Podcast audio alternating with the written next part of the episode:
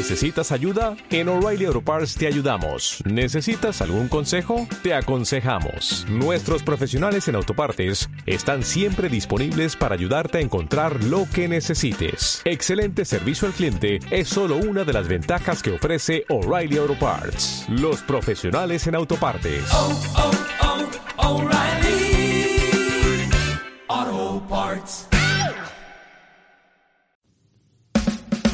Bienvenido a Radio Fitman Power, el podcast donde entrevistaremos a los mayores profesionales de la salud, nutrición, entrenamiento, crecimiento personal, psicología y salud en general para que aprendas de ellos. Además, también respondemos tu pregunta que puedes hacer en www.fitmanpower.com barra preguntas. Y si todavía no lo has hecho, recuerda que puedes seguirnos en nuestras redes sociales, Instagram, YouTube, etcétera, en todas ellas como Fitman Power. Así que vamos con el programa de hoy. Muy buenas hijos del hierro, bienvenidos a un nuevo episodio aquí en Radio Fitman Power. Hoy tenemos con nosotros una nueva entrevista y esta vez tenemos a dos invitados que son Rubén Castro y Víctor Vázquez de RV Sten y como es obvio con ellos, especialistas en el entrenamiento de powerlifting y entrenadores, vamos a hablar sobre powerlifting y sobre cómo planificar los entrenamientos. Es una entrevista muy interesante porque entramos en cómo se debería de planificar el entrenamiento, vamos a ver un poquito eh, las diferencias que hay entre el entrenamiento de hipertrofia y el entrenamiento de fuerza e incluso vamos a hablar un poco sobre la corriente que está tan de moda ahora del power building y qué diferencias reales hay con el entrenamiento de hipertrofia o con el entrenamiento puramente eh, enfocado al powerlifting, entre otras cosas. Antes de empezar con la entrevista, un recordatorio de nuestros patrocinadores que por una parte tenemos a AudioFit, una empresa que te imparte cursos sobre nutrición, entrenamiento, fitness, psicología, etcétera, en formato audio para que puedas aprender mientras friegas los platos, mientras sacas a pasear al perro, mientras vas eh, en el transporte público, etcétera, y no te requiere apenas tiempo y vale únicamente 10 euros al mes, pero si utilizáis el enlace fitmanpower.com barra audiofit, que lo voy a dejar en la descripción y también lo tenéis en mi perfil de Instagram, Fitman Power, os sale el primer mes gratis.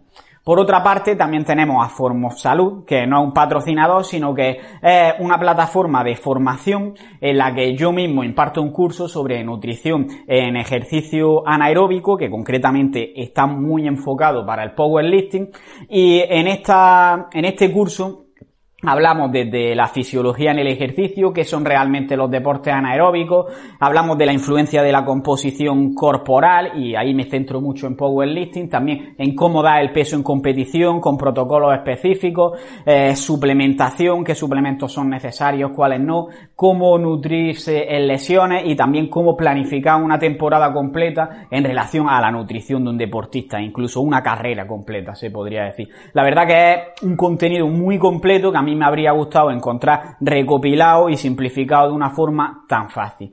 De todas maneras, todavía mi curso no está disponible, pero ya tenéis el de mi compañero Víctor de, de MediFitness, que habla sobre dieta cetogénica, eh, nutrición vegana, habla también sobre ayuno intermitente, etcétera, y su webinar vale únicamente 20 euros y tenéis un descuento del 20% que se queda en unos 15 euros si utilizáis el código FitmanPower todo junto y en mayúscula. Y además podéis, por si queréis saber si os convence, ver su primera parte que es la de dieta cetogénica que ya está gratis en la página de formosalud.com. Dejaré toda la información en la descripción. Y bueno, no me voy a enrollar más, así que vamos con la entrevista. Nadie me va a frenar. Muy buenas, hoy tenemos con nosotros una entrevista algo diferente porque es la primera vez que tenemos aquí a dos personas conmigo al mismo tiempo y ellos son Rubén y Víctor de RV Strength y vamos a hablar sobre powerlifting y lo primero que quiero hacer es daros las gracias porque hayáis aceptado mi invitación al podcast y lo segundo, por si alguien está perdido en este mundillo y no os conoce, que os presentéis y digáis un poco cuál es vuestra historia, cómo os conocisteis y cómo llegasteis al mundo del powerlifting. Muy bien, pues nada, Carlos, muchas muchas gracias a ti por, por invitarnos y siempre normalmente nos suelen decir eso, ¿no? Que es raro tener a dos personas a la vez, pero que parece que, que vamos en un, en un mismo pack. Bueno, pues yo soy Rubén Castro y al igual que he visto, soy graduado en Ciencias del Deporte, tengo un máster en alto rendimiento, me dedico al powerlifting como atleta, aunque he practicado crossfit, he practicado alterofilia, he sido jugador de fútbol, jugado también al, al rugby. Y bueno, pues en conjunto somos los que dirigimos nuestro equipo de atletas, de asesoría online y de atletas de powerlifting. Y además de otros entrenadores que también tenemos dentro del equipo. Damos formaciones también por ahí, por toda España, en, el, en diferentes juegos de CrossFit, por ejemplo en el Rookie, que también tú, Carlos, lo, lo conoces, hemos estado y demás. Profesores también en diferentes universidades y todos relacionados con el mundo de la, de la fuerza, que es lo que más estamos especializados, que siempre hemos estado metidos concretamente en este mundo y es lo que más nos queremos especializar. Y yo en concreto, pues aparte también me encanta el mundo de las lesiones por, por mi historial, que tengo también varias lesiones en rodilla y espalda.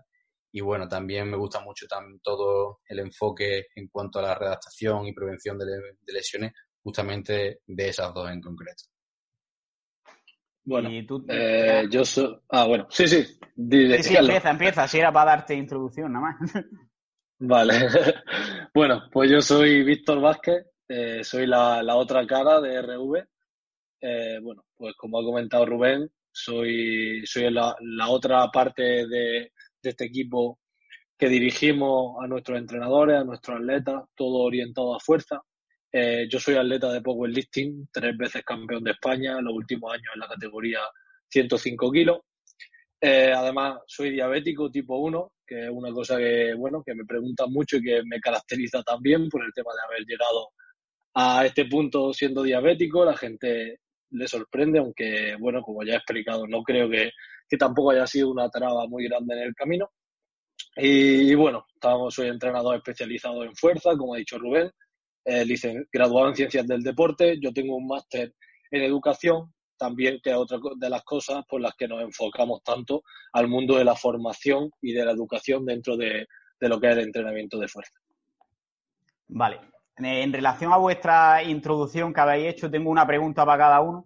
Y la primera es, a ti, visto eh, lo que comentas de la diabetes tipo 1, ¿en qué te afecta en relación con la práctica del powerlifting?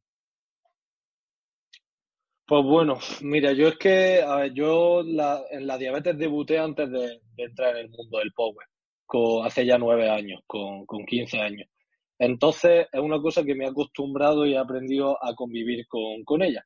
Yo además siempre he sido una persona muy metódica y he aprendido a, convivir muy bien y a controlarla muy bien.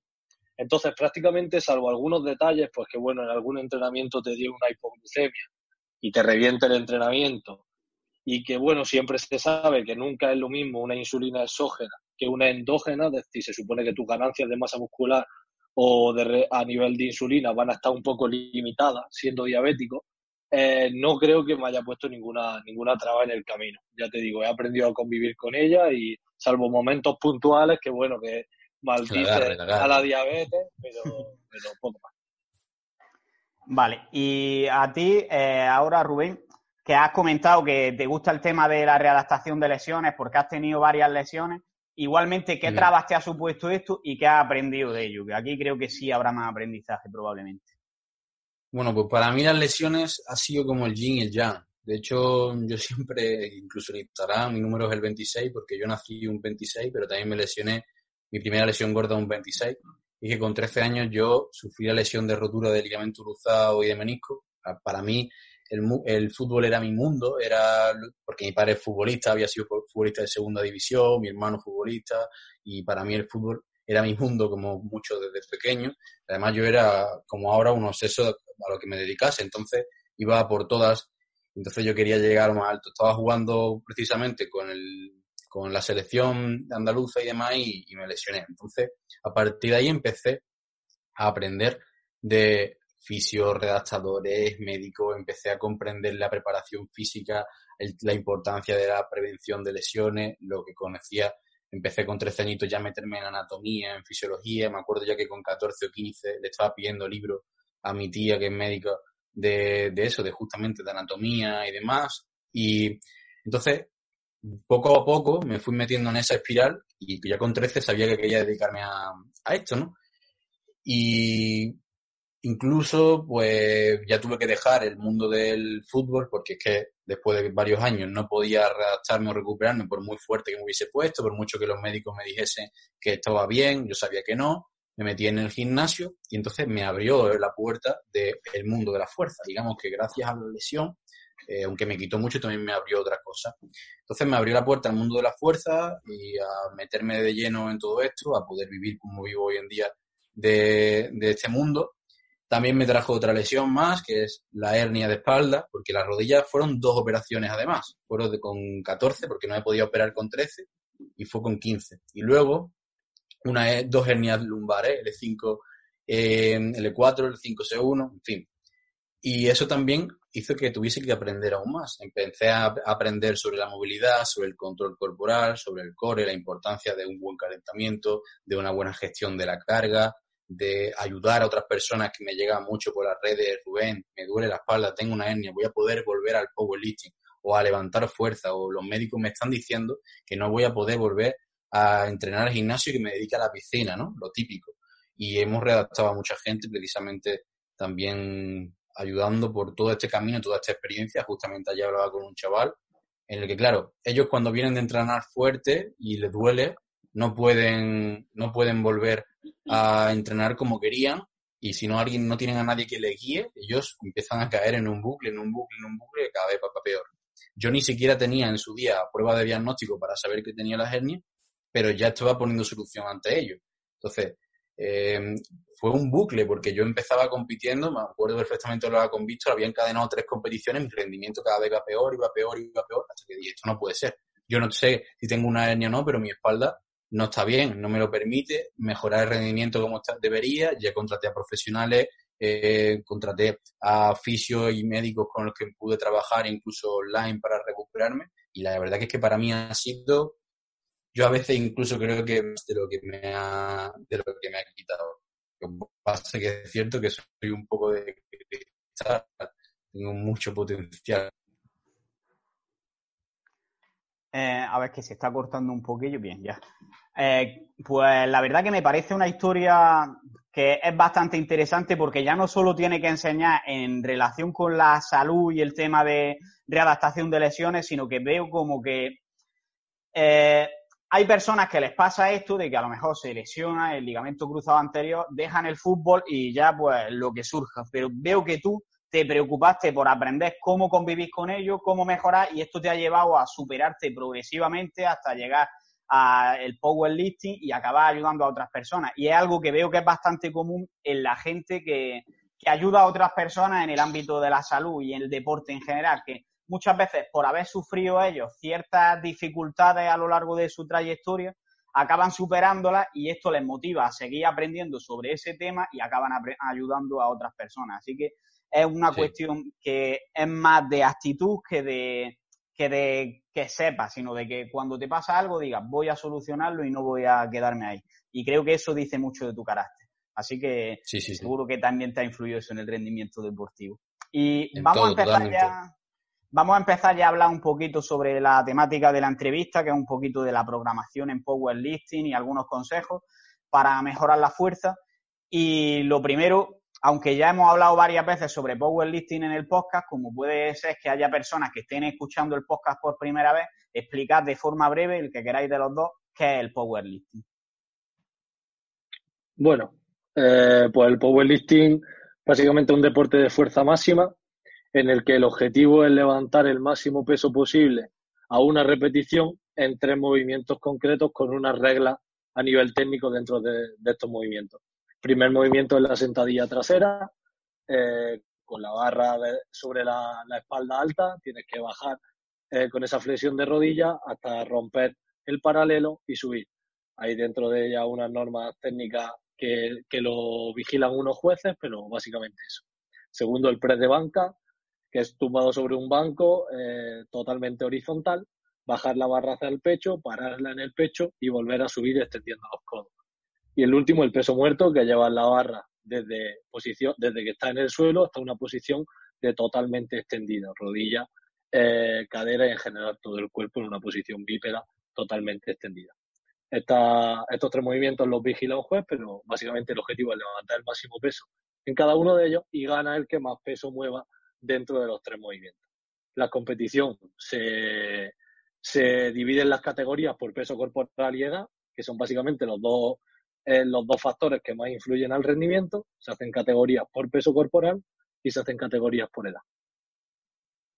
Vale, yo creo que está bastante claro y ahora vamos a empezar ya a ver qué factores influirían en el rendimiento en powerlifting, porque al final eh, te puede afectar tu propia anatomía, te puede afectar la composición corporal, porque vemos además que son categorías de peso, eh, la cantidad total de masa muscular o te puede afectar la propia técnica en los ejercicios. Entonces, mm, dentro de todo esto y factores neuromusculares, ¿qué importancia le daríais a cada uno de los factores de los que depende la fuerza y cuáles añadiríais a los que yo he mencionado? Bueno, lo está claro que el primer factor y más importante va a ser la técnica, ¿vale?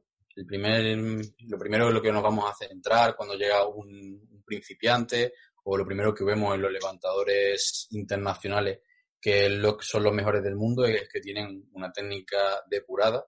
Eso va a ser el factor más importante, ¿vale?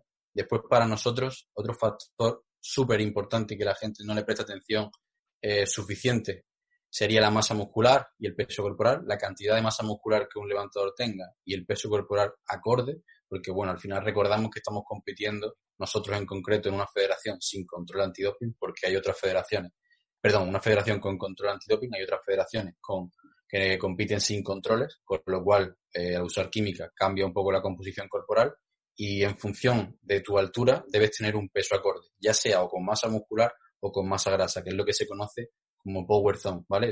Todos los deportes tienen una relación altura-peso ideal, ¿vale? Y esto hay que prestarle mucha atención. ¿Por qué? Porque en el power siempre se habla de eficiencia neuromuscular, de eficiencia neural, del trabajo del sistema nervioso, pero para crear la base hace falta crear un peso corporal y una masa muscular para después, poco a poco, eh, trabajar esa eficiencia neuro, neuromuscular. ¿Por qué? Porque a diferencia de otros deportes que son explosivos, como los saltos, las carreras, la alterofilia, este deporte es un deporte más longevo y que se alcanza el rendimiento mucho más tarde.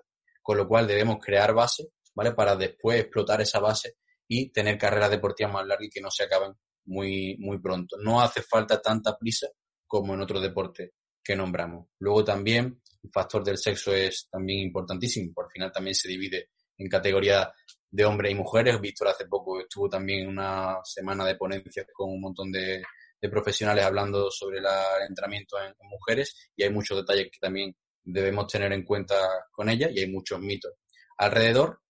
Entonces tenemos eso, la edad que también lo hemos explicado también, que se consigue un rendimiento a edades más avanzadas y que luego poco a poco va va cayendo, pero más tarde de lo que creemos normalmente, ¿vale? Y si algún factor que quiera añadir, Víctor, la programación, por supuesto. Sí, bueno, lo que ha comentado Carlos, también hay que analizar un poco a nivel antropometría al atleta. Eh, se relaciona prácticamente con la técnica, y es que esa técnica debe ser una técnica totalmente individualizada y una técnica adaptada a las palancas y a las longitudes de los segmentos de cada, de cada atleta. Entonces nosotros básicamente cuando trabajamos con un atleta hacemos una entrevista inicial, una entrevista que son tanto datos teóricos como edad, peso, unas fotos para ver porcentaje graso o incluso si tiene algún acceso a algún, algún cálculo más, más detallado, pues bueno, se agradece. Eh, sexo, edad, peso corporal, altura. Y luego se hace un análisis de vídeo de los movimientos para analizar sus palancas, cómo se mueven y, para analizar los fallos técnicos y ajustar una técnica a, esta atleta. Así que bueno, pues antropometría iría de la mano con la técnica que hablaba Rubén. Vale, entonces resumiendo, sería la técnica y antropometría que irían, digamos, de la mano, la composición corporal, en específico vamos a hablar ahora un poquito más sobre esto, y el sexo y la edad principalmente. Y me gustaría, en relación con la composición corporal, eh, habéis hablado de una relación altura-peso que sería la idónea. ¿Cómo podemos encontrar cuál sería sí, a ver, la altura no la vas a cambiar, tú tienes una altura que es la que tienes y ya está. Pero ¿cómo puedes encontrar cuál es el peso al que tienes que aspirar a largo plazo para ser lo más competitivo posible en powerlifting? Esto es una cosa que nosotros hemos hablado muchísimo. De hecho, tenemos uno de los vídeos en YouTube y artículos incluso en nuestra web hablando justamente de eso. Es más, en nuestras redes tenemos una tabla en la que cogimos y adaptamos del famoso entrenador ruso Sheiko, que él ya hace mucho creó una tabla de relación de altura y peso, ¿vale? Para levantadores de nivel mundial, tanto de hombres como de mujeres, ¿vale? Para diferentes categorías. Entonces, hay tablas. Tú coges tu altura, ves tu rango y puedes irte perfectamente a ver cuál es tu peso ideal. ¿Qué pasa? Esas tablas estaban también orientadas a, a diferentes categorías de peso las pasamos nosotros, las categorías en las que competimos nosotros y en España que se compite, que es la AEP y la IPF en mayor medida, ¿vale? Y también tenemos que tener en cuenta dos cosas. Uno, que con química se llega mucho más fácil y más rápido a esas dimensiones, ¿vale? A ese peso acorde a tu altura y de una forma, con una composición corporal mejor, ¿vale? Y que hay categorías de altura y peso que a la que no vas a poder llegar si tú tienes una altura muy grande no vas a poder llegar de forma mm, sin química, mm, sin, sin grasa, porque el ser humano de forma natural tiene un límite genético para producir masa muscular, por lo cual una persona de menos de 120 kilos, en otras federaciones puede ser que sea completamente de masa muscular y en estas federaciones es prácticamente imposible, ¿vale? Una persona de menos de 120 kilos, por muy alto que sea, y la composición, si va a tener eh, una relación óptima, no va a poder llegar. Entonces, lo primero que tienes que ver es de realmente estar dispuesto a sacrificar lo que hace falta para competir al máximo rendimiento y rellenar tu altura con peso corporal, ya sea de masa muscular o de grasa, porque en las categorías bajitas es muy fácil. En las categorías altas hace falta mucha paciencia, tiempo y grasa corporal. Es decir, que al final, cuanto más alta es la categoría, cuanto más pesado sea, digamos que mayor el porcentaje graso que sería óptimo, entre comillas, ¿no? Correcto. Correcto. Esto va a ir variando y puede ir desde entre 15 y 20% es lo que se recomienda normalmente, ¿vale? Dentro del deporte. Eh, pero, claro, cuando nos vamos a categorías más altas va a ir entre 20 y 25 seguro. Vale, vale. Y otro tema es que ahora se ha puesto muy de moda el power building, que básicamente consiste en powerlifting, pero sin dejar de lado la estética, que obviamente requiere tener bastante masa muscular, pero también mantener un porcentaje de grasa bajo. ¿Qué opináis de esto? ¿Es marketing y al final la forma de entrenar es básicamente la misma? ¿Es una moda? Dadme vuestra opinión sobre el power building. Bueno, nosotros aquí tenemos una opinión muy clara y, básicamente es porque nosotros desde el principio hemos dicho que el entrenamiento de hipertrofia es fundamental para el rendimiento en power y que la parte de hipertrofia es la clave y que trabajar a unas repeticiones media alta es lo que hacemos la gran parte de nuestra temporada. Entonces, ¿qué pasa? Que analizamos y vemos cómo los culturistas eh, que, nos gusta su, su estilo de entrenamiento, con un entrenamiento básico, pesado y con un gran volumen de entrenamiento en cuanto a hipertrofia, y nuestro estilo de hacer powerlifting, en la gran mayoría del año coinciden o, o se complementan. Básicamente es prácticamente el mismo entrenamiento. Es que entrenan un básico pesado el que les toque según la planificación y según el atleta, y luego un volumen de accesorios orientado a la ganancia de masa muscular. Pero ¿qué pasa con la, nueva corriente esta del power building? Que realmente lo que están haciendo es tirar un básico a RM y luego un sinfín de accesorios sin ton ni son y sin ninguna cuantificación, según les viene. ¿Qué pasa? Que están entrenando un accesorio a un básico en lo que nosotros estaríamos trabajando un picking, que lo que requiere es una recuperación neural máxima, dejar de lado un poco ese trabajo accesorio porque está manifestando una máxima fuerza en un movimiento. Y luego un sinfín de accesorios sin cuantificar eh, el desgaste que esto genera y la interferencia que va a tener con ese entrenamiento pesado. Y lo más probable, estando en déficit o controlando mucho la alimentación eh, para poder estar en un porcentaje graso acorde. Entonces, al final, yo lo que veo es que es intentar abarcarlo todo, que es imposible, y hacer un entrenamiento que no tiene ni pies ni cabeza y que, y que no entra en ninguna programación con sentido. Entonces, al final, yo creo que Power Building bien hecho sería esa parte que coincide un culturista y un powerlifter durante su off-season y luego cada uno se especializará hacia lo que sería el culturismo de competición o hacia el powerlifting de competición y tendrá que dejar de lado lo otro un culturista de competición a semanas de competir no va a tirar básicos pesados y un power de competición a semanas de competir no va a hacer accesorios a tope, sino va a dejar de un lado ese objetivo para centrarse en uno. Entonces, power building bien hecho, sí, porque es lo que hacemos la gran parte del año. Power building de moda de hacer loco en el gimnasio, pues lógicamente no entra en nuestros planes. Al final es como que ellos quieren intentar tirar lo mejor de cada cosa, ¿no? Quieren todo, todo junto y sabemos que quien mucho barca poco aprieta. Y tú no puedes pretender querer sentirte fuerte, ya he tirado mi básico, me siento fuerte y ahora me voy a poner estético, porque no funciona así, requiere tiempo, la crear, masa muscular requiere tiempo, crear fuerza requiere tiempo y encima uno se beneficia del otro, pero sí que es cierto que hay cosas distintas. Por ejemplo, un power builder sí va a hacer trabajo de gemelo y le va a dar más importancia al trabajo de bíceps, por ejemplo. Un power lifter no va a hacer gemelos prácticamente nunca y el trabajo de bíceps lo va a hacer como compensatorio o le va a dar más importancia en épocas fuera de competición, ¿vale? Entonces hay que tener eh, también la mente un poco distinta, porque además el orden va a ser distinto de los ejercicios. A lo mejor un power, un power builder va a haber momentos en los que no trabaja primero el básico en el año, sino que lo puede hacer con una prefatiga porque necesita eh, abordar un grupo muscular en concreto, sino en otros momentos también. Sin embargo, un powerlifter siempre va a tirar la variante o el básico primero porque es lo que queremos enfocar. Tiene diferentes tonos, ¿vale?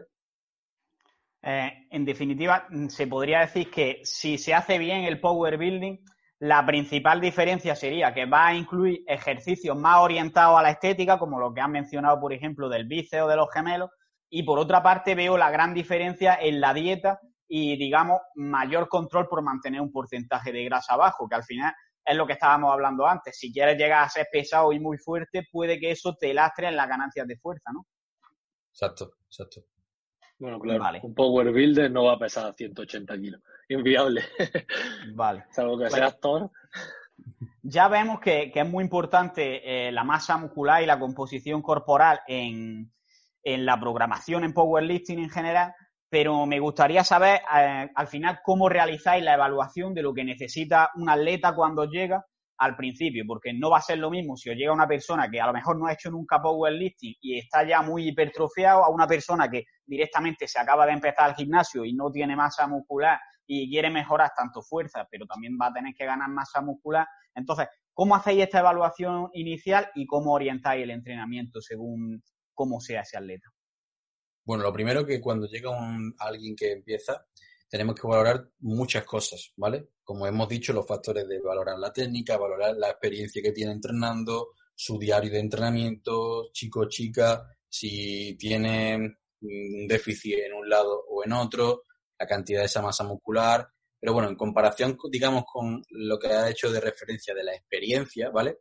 Si es una persona que ya lleva tiempo entrenando, no una persona novata, que hemos dicho que vamos a centrarnos más en esa ganancia de masa muscular, si tiene más experiencia, lo que vamos a hacer es, básicamente, intentar gestionar la fatiga y, intentar gestionar los picos de rendimiento, ¿vale? Para que coincida con la competición más importante, ¿vale? Darle descanso al cuerpo el resto del tiempo, ir poco a poco preparando em, el sistema para esa competición, porque nos llegan algunos levantadores de los que entrenamos actualmente, como por ejemplo Carlos Sola, eh, o Antonio Gutiérrez, que son los campeones de las federaciones, eh, uno sin control antidoping y tiene una cantidad de masa muscular que es brutal, y otro que es uno de los strongman más fuertes de España, que lleva mucho tiempo buscando 400 kilos de peso muerto, esas personas hay que gestionarle, por supuesto, la carga de una forma completamente distinta. Entonces, no te vas a centrar en la ganancia de, masa muscular con ello, te vas a centrar en que tienen poca movilidad, te vas a centrar en que tienes que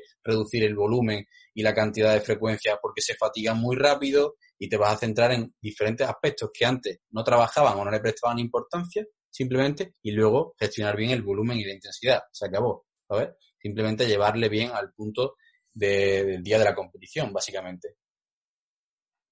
Vale. Es decir, que en un atleta que ya estuviese muy experimentado y que no va a tener tanto potencial de mejora, el objetivo es que el día de la competición esté lo mejor posible, pero el objetivo no es tanto crecer ni en masa muscular ni en aspectos neurales, que también, pero obviamente no te vas a centrar tanto en eso como te centrarías en un atleta que no ha entrenado fuerza, ¿no? Aspectos neurales sí, aspectos estructurales no, exacto. Vale. Y lo que comento de un atleta que te viene del gimnasio, pero que simplemente ha entrenado hipertrofia, pero no tiene ni, no tiene ni idea de lo que es el powerlifting y la ha visto y dice, pues quiero empezar a hacer esto. Nosotros eso es un cliente que nos gusta, que nos gusta porque ahora mismo es lo que no se suele ver. Ahora mismo se suele ver gente que sin tener esa base de hipertrofia quiere levantar pesado y les tienes que cambiar un poco la mentalidad y explicarle que hay que reiniciar todo y crear una base. Cuando te viene un atleta que ya tiene esa base creada, ya lo que tenemos que ir es orientándolo hacia nuestro deporte. Lo primero que le prestamos atención es a que desde el primer momento tengan un patrón técnico bueno que no demos, eh, que no cometamos errores que tengamos que estar corrigiendo constantemente, sino que desde el principio le eh, aprendan esa técnica correcta, porque ya tienen una masa muscular y posiblemente un control de su cuerpo a nivel intrínseco bastante bueno, que nos permite aprender una técnica correcta de una forma sencilla. Luego, pues con esa gente lo que suele eh, fallar es que no calientan bien, que no tienen movilidad porque no le han prestado atención, que no le prestan atención a ese control eh, del core o de, esa estabilidad.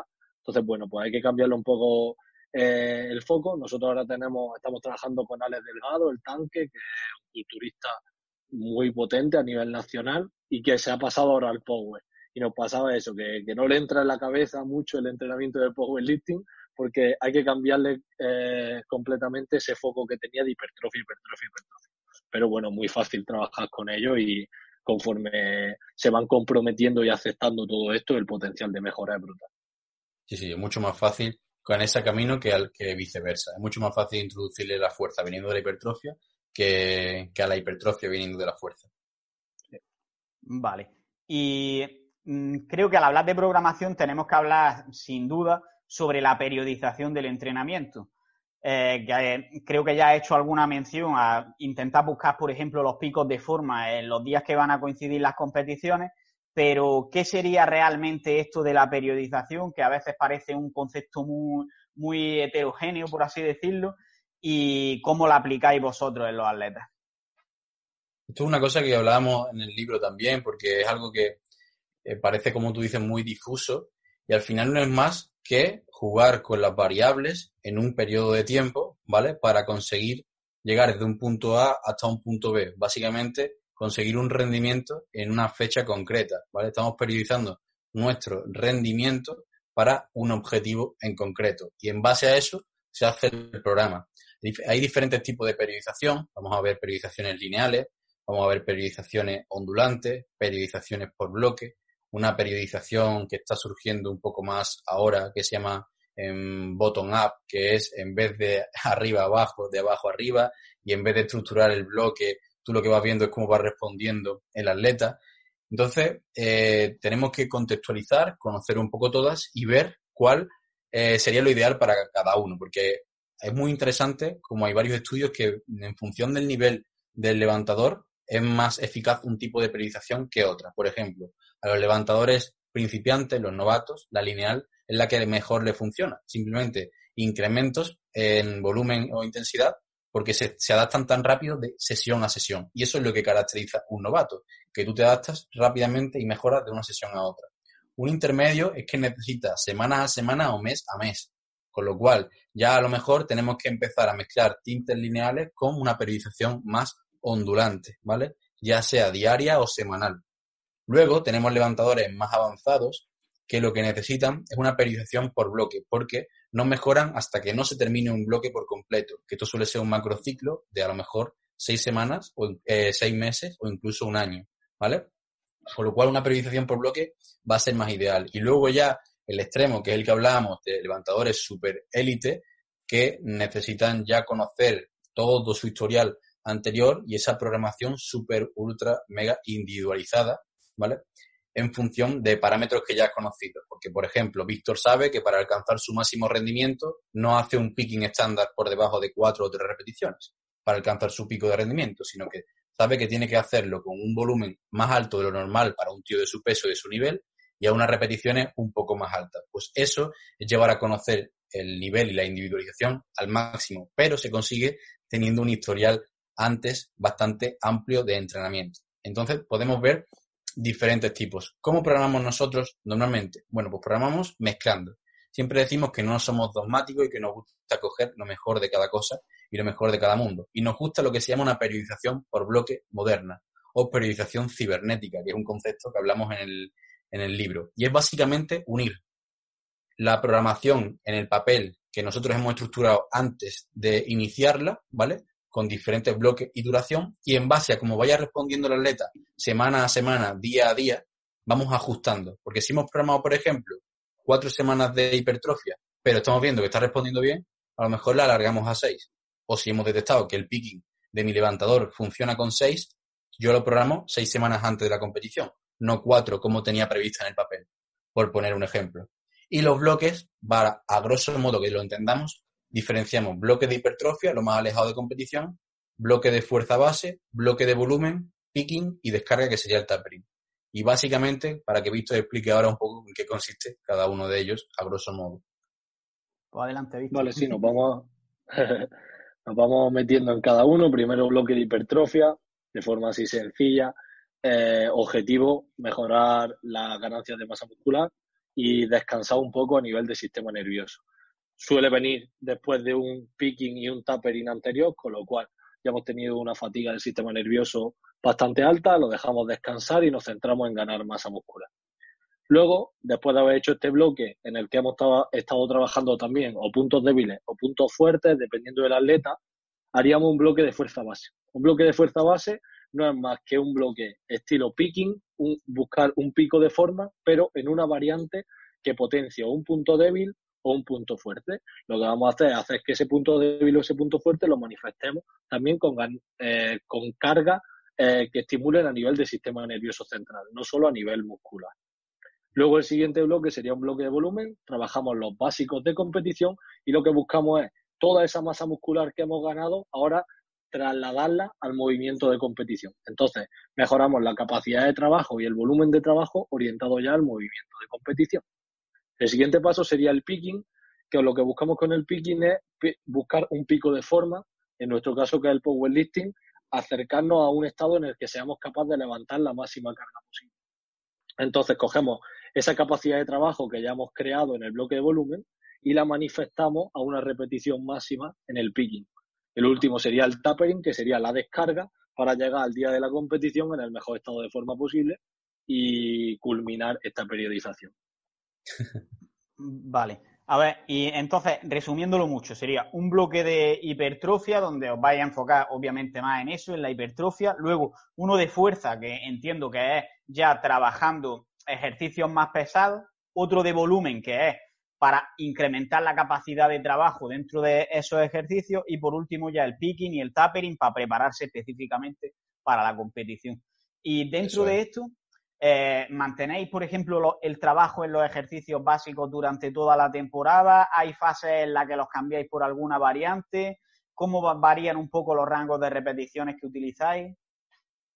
Pues bueno, como hemos dicho, alternamos siempre alternamos un bloque de más volumen con un bloque de más intensidad, más volumen, más intensidad. El bloque de hipertrofia lo que lo caracteriza es que no trabajamos los básicos como tal, sino variantes de los básicos con características de que tenga mayor rango de movimiento, de que se enfatice más en una musculatura que en otra, ¿vale?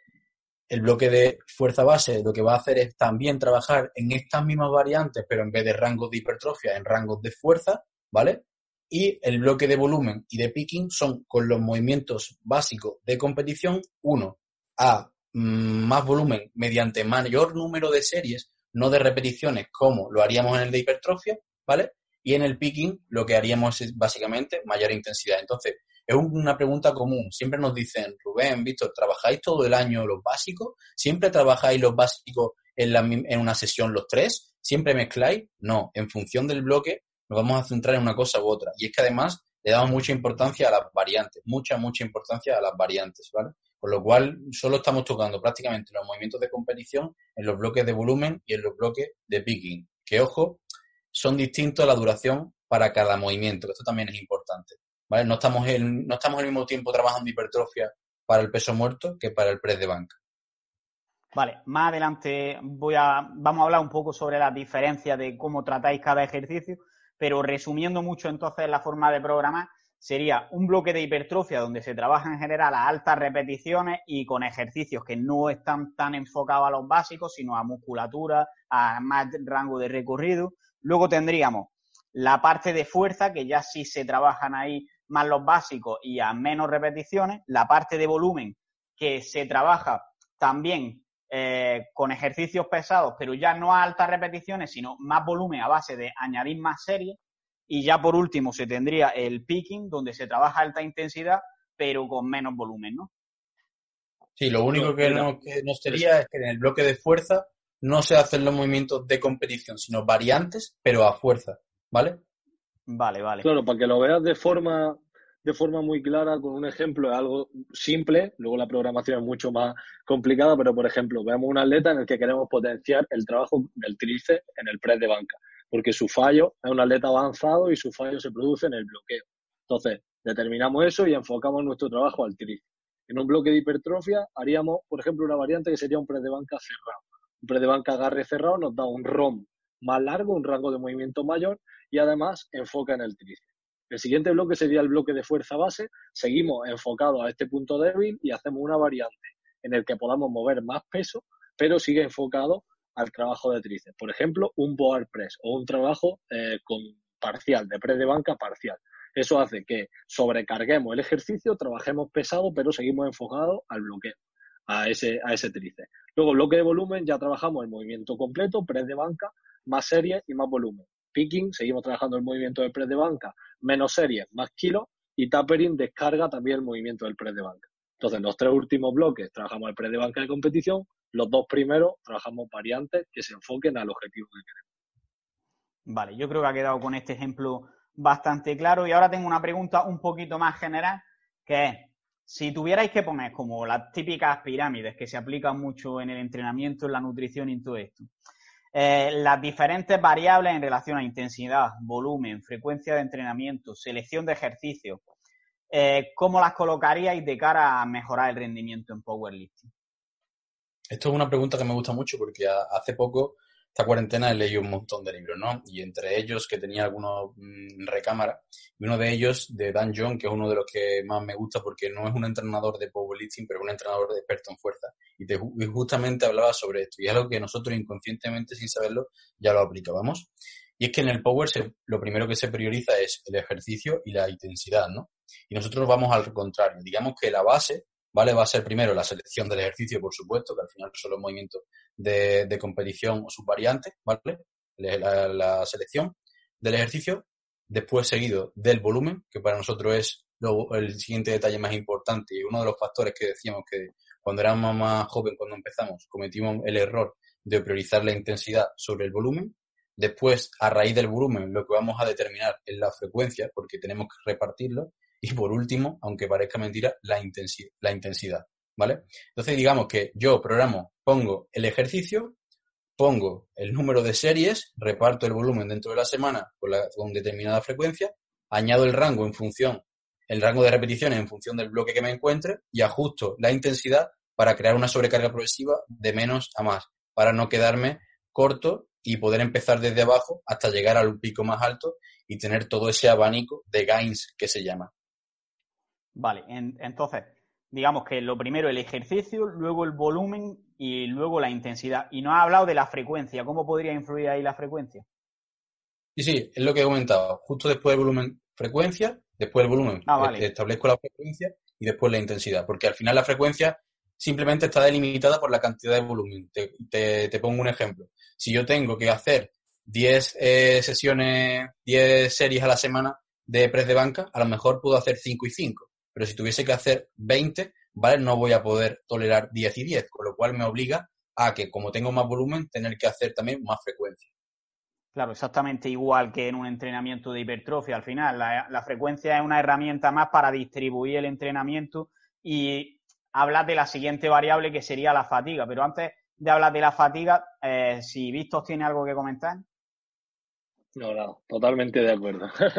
vale. Pues entonces hemos hablado ahora mismo de, al final todo lo que hacemos cuando estamos trabajando la musculatura, de intensidad, de volumen, de frecuencia. Pero por otro lado, en el otro lado de la balanza está la fatiga que se va a ver afectada por todo esto. Entonces me gustaría que me contéis un poco cómo hacéis para evaluar la fatiga y tenerla controlada. Claro, mira, esto al final depende mucho de cada bloque.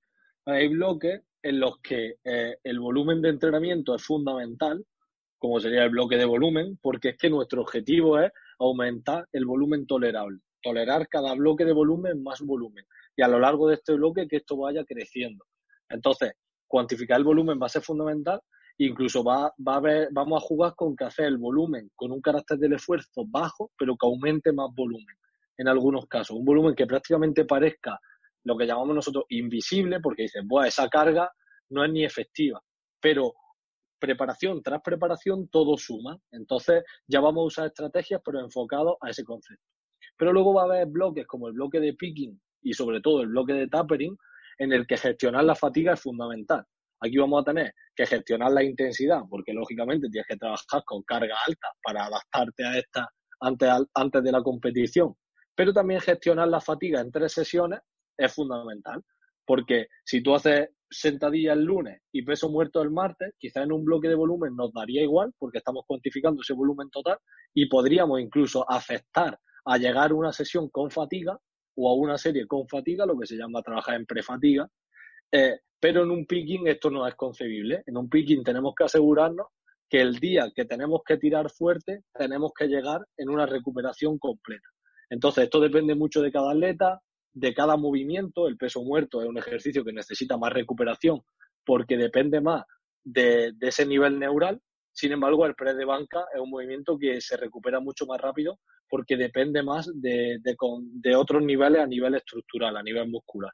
Entonces, bueno, tenemos que gestionar el movimiento y tenemos que ver al atleta. Eso también es, por eso nosotros defendemos mucho la individualización y el contacto con el atleta, porque cada atleta es un mundo y hay que ver cómo se recupera cada uno.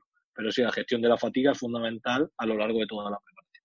Por ejemplo, si hablásemos a nivel de meternos en herramientas, yo he probado, por ejemplo, usar la variabilidad de la frecuencia cardíaca, he probado a medirme directamente la frecuencia cardíaca en hacer cuestionarios de wellness, por así decirlo, para ver cómo estamos. Y la realidad es que eh, algunas herramientas me han gustado y otras no. Por ejemplo, la variabilidad de la frecuencia cardíaca que yo he medido no tenía ninguna correlación con lo que yo veía. O sea, días que tenía un 10 en el que me podía encontrar en teoría perfecto, era mentira y me encontraba fatal días en los que supuestamente estaba en un 3 y que no debería prácticamente ni entrenar, conseguía sacar un récord. Pero me voy aún más. Si nosotros determinásemos si ese día, como estas corrientes ¿no? de entrenamiento que te decía en respuesta al momento, si yo determinase nada más despertarme, eh, si voy a poder rendir o no, a veces es engañoso porque puedo encontrarme muy mal nada más despertarme, eh, o porque he tenido muchas agujetas, cansancio, estrés o lo que sea, y eso va cambiando. Llego con un día en el que tengo motivación, aunque me encuentre mal, porque ha venido alguien a entrenar conmigo. O empiezo a calentar y me encuentro mal, pero empiezo a aproximar y me encuentro bien. Con lo cual, esa capacidad de enseñar al atleta a autogestionar también y autorregular todo lo que sea en torno al entrenamiento es fundamental. ¿Y cuál es una, una norma que solemos decir? Pues por norma general, prácticamente nunca vamos a tirar más de lo programado, pero sí vamos a poder ajustar a la baja si nos encontramos mal, si tenemos algún tipo de molestia, si hemos tenido un mal día, si las chicas están en su periodo en el que no, se encuentran bien por el tema de la regla o a nivel hormonal, que algunas va a ser el la semana antes o otras durante la semana de la propia regla. Algunos detalles así que, que son fundamentales, porque luego a nivel de usar herramientas de cuestionario, preferimos directamente llamar al levantador o hablar con él por WhatsApp y, oye, hoy eh, me encuentro de tal forma, ¿vale? El, el atleta tiene que empezar a aprender a conocerse y a transmitir esto diariamente al, al entrenador, ¿vale? Porque muchas veces no me encuentro bien y ahora como le digas que tienes que cambiar la programación, como no lo hayas educado, parece que no lo entiende. Y es como que, entonces ya la estoy cagando, ya no estoy cumpliendo con el programa, ya no voy a mejorar, ya esto lo veo muchísimo y sobre todo en gente no solo no experimentada, ¿eh? gente experimentada que como vea que no cumple el programa parece que ya se acabó y que se le ha ido la vida. Y tenemos que educar también a la gente justamente a eso. Ya te digo, entonces en función de algunas variables como gestionar la fatiga, luego si nos metemos a la hora de usar autorregulación por RPE o RIR o velocidad, la velocidad no nos gusta aplicar Power, de hecho tenemos un vídeo también en YouTube hablando de ello. Yo vengo de la Universidad de la UPO con Vadillo y he visto la increíble aplicación que tiene en otros deportes, pero no en el Power o la arterofilia. Y otras herramientas como la RPE y RIR nos parecen fundamental de cara a complementar el entrenamiento que tenemos ajustado. Porque si yo he marcado esta semana un 200 por 3 en sentadilla y yo creía que iba a ir a un RIR 3 y el levantador me dice que ha ido a RIR 1, pues eso me va a servir para ajustar la siguiente semana en consecuencia.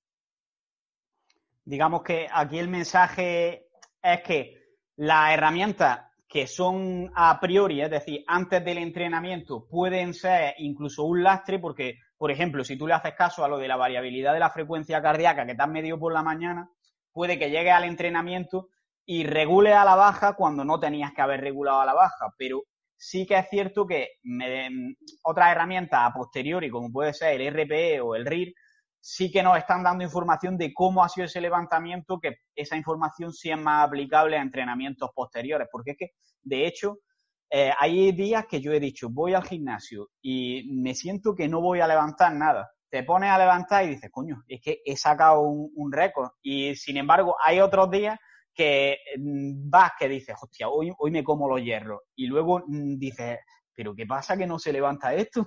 y, tú te sientes de una forma y si te dejas guiar por eso, incluso estando sintiéndote así durante el propio entrenamiento, si te dejas guiar por eso, acabas liándola con las cargas que eliges. Exactamente, totalmente. Y hasta aquí llega el episodio de hoy. Si te ha gustado, puedes apoyarnos y darnos más difusión compartiéndolo en las redes sociales, dejando una valoración en iTunes o un comentario en iVoox y sobre todo, seguir viendo los siguientes episodios. Nos vemos en el siguiente y un saludo y a seguir creciendo.